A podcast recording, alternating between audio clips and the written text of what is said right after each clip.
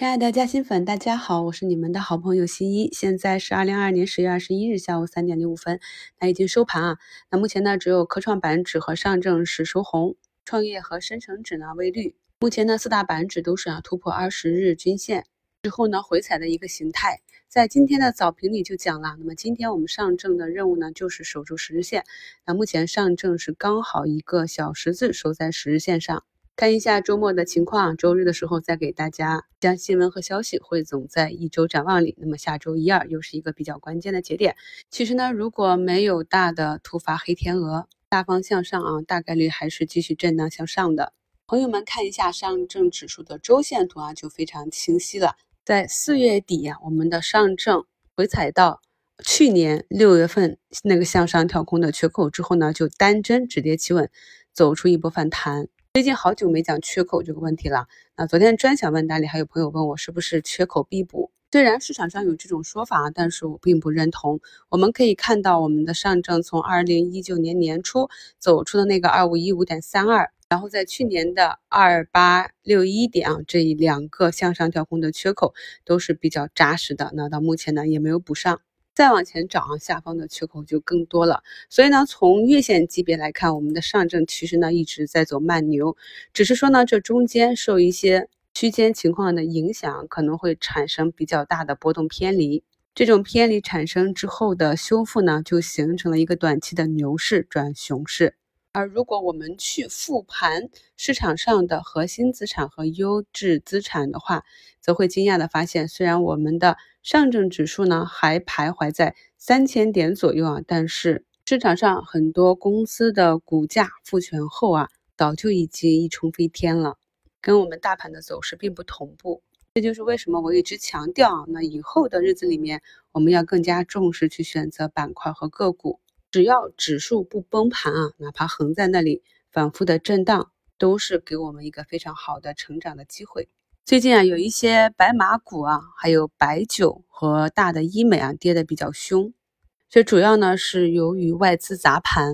我们可以看到呢，今天呢外资又是净流出八十九亿。我们在前面的节目里讲过啊，那么外资的短期流入流出呢，受汇率影响比较大。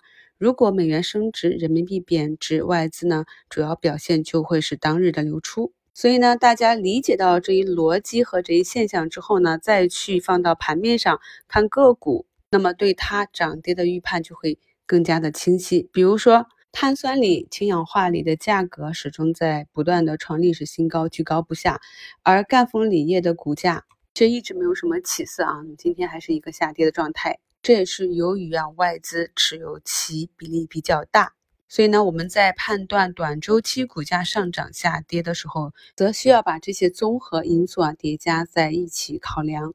今年的上半年啊，短线有一个跨年行情，大约从去年十二月一直到今年的三月啊，以基建为主走的比较好。那么进入到四月以后，基本上短线就是寸步难行，很多短线选手呢都是月月腰斩。比如说今天啊，市场上几个。近期的短线高标啊，万方发展就是在尾盘封板，周一怎样还不好说啊。那么另外两个高标，国脉科技和南天信息呢，就是已经开启了跌停之路。仍在关注这种短线行情的朋友呢，在复盘的时候啊，除了涨幅排名，也记得要去看一下跌幅排名。我们从周二就开始讲医药的短期龙头大博医疗走出了一个疲态，后面呢要注意啊，短期涨幅比较高的啊医疗板块的个股的分化。那么大博呢，在昨天还给了一个封板摸板出局的机会，而今天呢，股价就再次封上了跌停啊。那么与此同时，微高骨科、安图生物啊，都是收在四个多点的涨幅啊，这就是我们一路跟踪以来的那行进的后期，从统一涨到慢慢的分化。我们了解了市场上的这种形态之后呢，能够帮助我们更好的做一个应对。昨天芯片股暴涨的时候，我们也是进行了活动仓的高抛。那么今天早盘回踩到均线呢，很多朋友也都是低吸回来。下午的时候呢，像北方华创、思达半岛、中国软件、广利微这些啊，也都有不同程度上的拉升。所以呢，近期的行情就是。医药、信创科技啊，再叠加一些有业绩预期差的老赛道股啊，轮动着交替上涨。至于这些新老赛道的区别呢，在午评和昨天的股评节目中也讲过了，大家自己理解一下。我们通常重点讲的呢，都是在底部的相对比较安全的啊，底部左侧或者右侧的这些机会板块和个股。那么对于已经行进到中段的，更适合以短线技术参与的呢，朋友们呢就各自啊做一个持续的跟踪即可。本周呢一直跟大家讲，我们要复盘自己经历过的牛熊，或者是我们没有经历过，但是去复盘过去的整个周期的状况，及时的调整思路和心态。就好比啊，自二零一八年以后啊，整个市场都是一个机构抱团，白马股上涨。那么从二零一八、一九、二零二零啊，那么基本上就是白马股的天下。而进入了二零二一年啊，白马股呢在二月初啊，茅台三连跳涨的带动下就冲顶了，之后呢就开启了漫长的下跌。在去年，如果你没有做新能源汽车、光伏、资源类这些赛道股，而是依旧啊守着之前的白马板块，那么将会跌得非常的惨。这呢就是我跟大家讲的周期。市场上大部分的投资者需要一个帮他翻转思维。理解新周期的理由和时间。昨天的五评里呢，也跟大家讲述了，通常散户呢在整个市场周期中啊出现的延迟性的反应。我们经常说，行情在绝望中发芽，在犹豫中上涨，在疯狂中结束啊。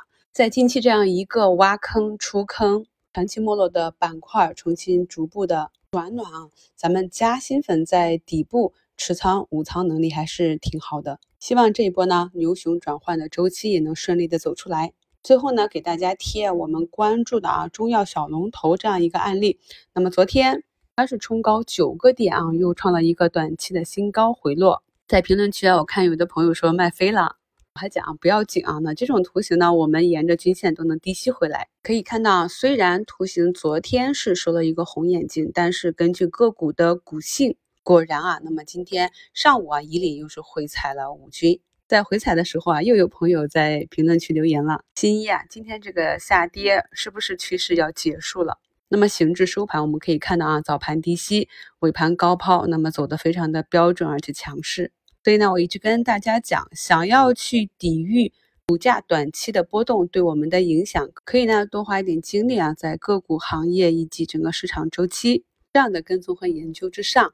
然后呢，再按照我们自己形成的技术体系对趋势啊做一个跟随即可。即便是我们非常看好的板块和个股，如果短期趋势完好啊，那么就继续持有，按照自己的计划持仓，滚动也好啊，持仓不动也可以。但如果趋势啊真的走弱，我们再按纪律啊进行减仓应对，真的不用这么慌张啊，毕竟最艰难的时刻已经过去了。现在呢，市场是明显的拒绝下跌啊，不像以前，经常是啊一买就套，股价呢跌跌不休，经常的不断创出新低。而现在呢，已经进行到底部右侧的这些个股啊，你们可以发现啊，在股价回踩的时候去低吸，大部分个股呢都能给一个盘中拉升的机会啊。